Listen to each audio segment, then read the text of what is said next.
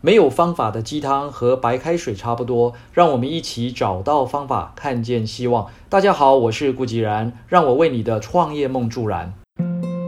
大自然的法则非常奥妙，所有的动植物都是从小到大，没有那种一出生就发展成熟的个体，而且往往在小的时候啊，必须要大量的依附吸取大环境的滋养。一颗小小的动物胚胎，必须要依附母体的血液和养分。那一颗小小的种子也必须要吸取母体事先预备好的养分，让它有机会发芽。从企业发展的角度来看，小企业呢，通常是从个人、家庭，包含像是父子、夫妻、兄弟姐妹，还有像这个朋友等等啊，这几个人就开始了。就像我们在课堂上分享过郭台铭先生的创业故事一样，这样的企业虽然在法律上已经正式登记成为一家企业，但资源啊，往往非常有限。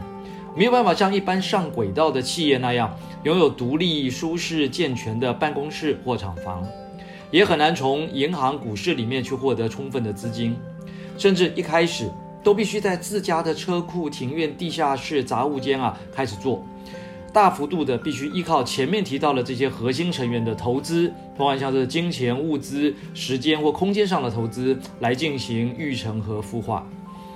欧美国家流行车库创业。年轻人或创业家如果有好的点子，就可以在自家的车库里面酝酿发展。过去台湾也曾经有一波的创业潮，但稍微不同的是，台湾的住家很少有自己独立的车库，所以曾经有一位中部的企业家笑着说，他是低寮创业，就猪圈啊，猪寮创业。为什么这么说呢？因为农家大多有自己一小块的这个养猪、养鸡、养鸭或养鹅的地方。早期许多台湾年轻人如果想创业，从都市回到乡村，就是在自家的猪寮、猪圈开始添购这个机器设备，一点一滴的做起。到了电子商务时代，创业的门槛降低了，不一定需要这种车库或猪寮，好像人人都可以创业了。但是电子商务的本质仍然是商务，而且呢难度没有降低。如果你现在上这个阿里巴巴、淘宝网去看看，有多少厂商在上面做生意呢？超过上千万家。有多少种商品在上面贩售呢？超过八亿种。要如何让生意脱颖而出啊？反而变成了一个最大的挑战与难题。日本知名的游戏开发商任天堂，原本也不过就是一间小作坊。创业后的这九十多年的时间里面，它的主营业务是纸牌。扑克牌、麻将、象棋、西洋棋等等，基本上当时的任天堂就跟一间路边的店铺没有两样，还称不上是一间企业。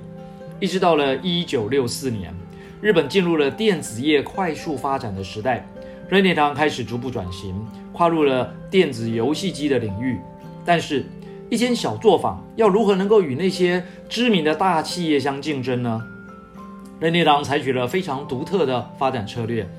在一九八一年，日本的个人电脑开始普及的时候，任天堂决定呢，以电脑技术啊来制作一种专门用于游戏的简易设备，操作方法简单明了。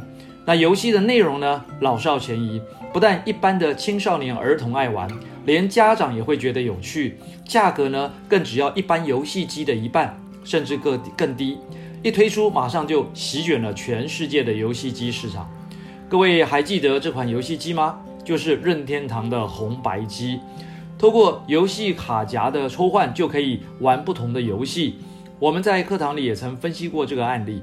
任天堂的策略思维就是降低设备的功能，删除部分的功能选项，提升游戏软体的数量。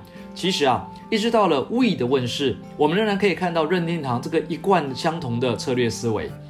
所以，企业规模的大小并不是企业能否成功的关键，而是企业本身有没有一套具体可行的发展策略。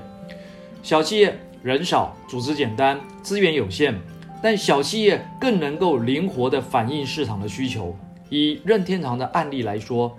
当时其他较具规模的游戏机厂商根本不愿意去发展这种简单的设备，大多推出那种动辄上万元或者功能非常强大的游戏机。结果呢，任天堂轻而易举的就虏获了大部分青少年、儿童和家长的心。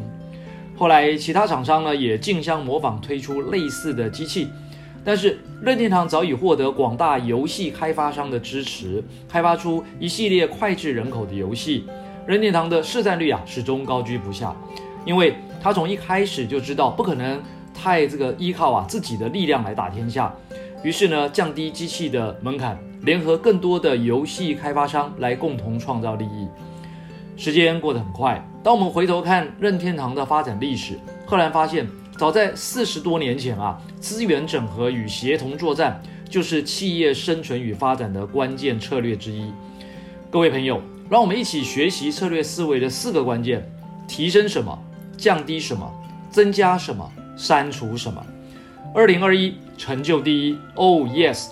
以上就是今日的晨间小语。如果喜欢，就帮忙转发出去喽！善知识要传递，才能产生力量。我们下回再会。